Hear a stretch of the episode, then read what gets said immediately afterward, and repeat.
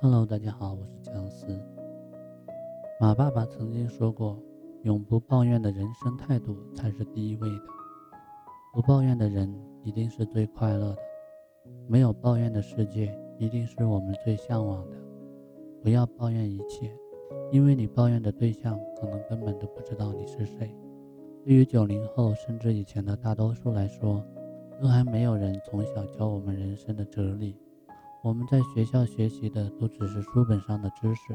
我记得我们那个时候，老师也只是告诫我们要好好学习，简单的讲解社会的残酷。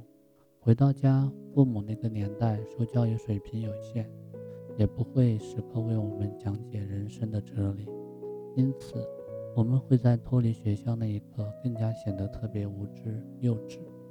对待学习，我们会抱怨；对待生活，我们会抱怨。对待工作，我们会抱怨。对于九零后这一代，其实是非常幸福的，有父母的呵护，还赶上了各自媒体飞速发展的年代。碎片化阅读越来越多，我们可以从各方面了解各种知识。我们可以学习生活美文、处世哲学、人生哲学，学习各种技能等等。最大的九零后也才三十岁而已。我们处于美好的年代，拥有美好的时光。步入社会久了，我们才后知后觉，抱怨没有什么意义，它只会浪费我们的时间和破坏我们的心情。犹记得刚工作的时候，我经常抱怨工作不好，老板不好。现在学了这么多道理，才懂得看不惯又干不掉，那是自己能力的问题。只有提升自己，强大自己，才能跳出我们不喜欢的圈子。如果抱怨可以解决问题，动物如果抱怨人类，难道我们就不会伤害它们了吗？花草如果抱怨人类，我们就不会采摘它们吗？我们抱怨夏季炎热，冬天寒冷，难道就没有四季更替了吗？我们如果抱怨上天，难道上天就会给你想要的一切吗？答案当然都是否定的。你抱怨或者不抱怨，该发生的都会发生。抱怨不会使我们改变自己的现状，只有不抱怨，努力的改变自己才是最好的方法。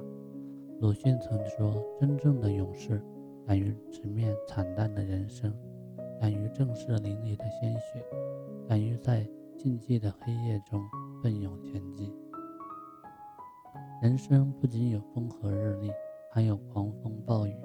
我们不惧怕艰难，不抱怨恶劣的情况。没有充满抱怨声音的地方，才是我们都向往的地方。遇事不抱怨，才是我们成长最好的标志。我们一生都在摸索中前进，然而人生哲理，我们可以即学即用。改变自己的思维，改变自己的态度，我们才会赢得精彩的人生。幸运的是，我们现在每天都可以学习到人生哲理。我们学过很多道理。我们可以教育自己的后代，从小让他们明白更多的人生哲理，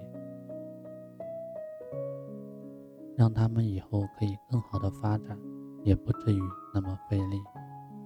美国作家威尔·鲍恩写了一本《不抱怨的世界》，里面的经典名言，摘抄于几句与大家一同分享。抱怨是在讲述你不要的东西，而不是你要的东西。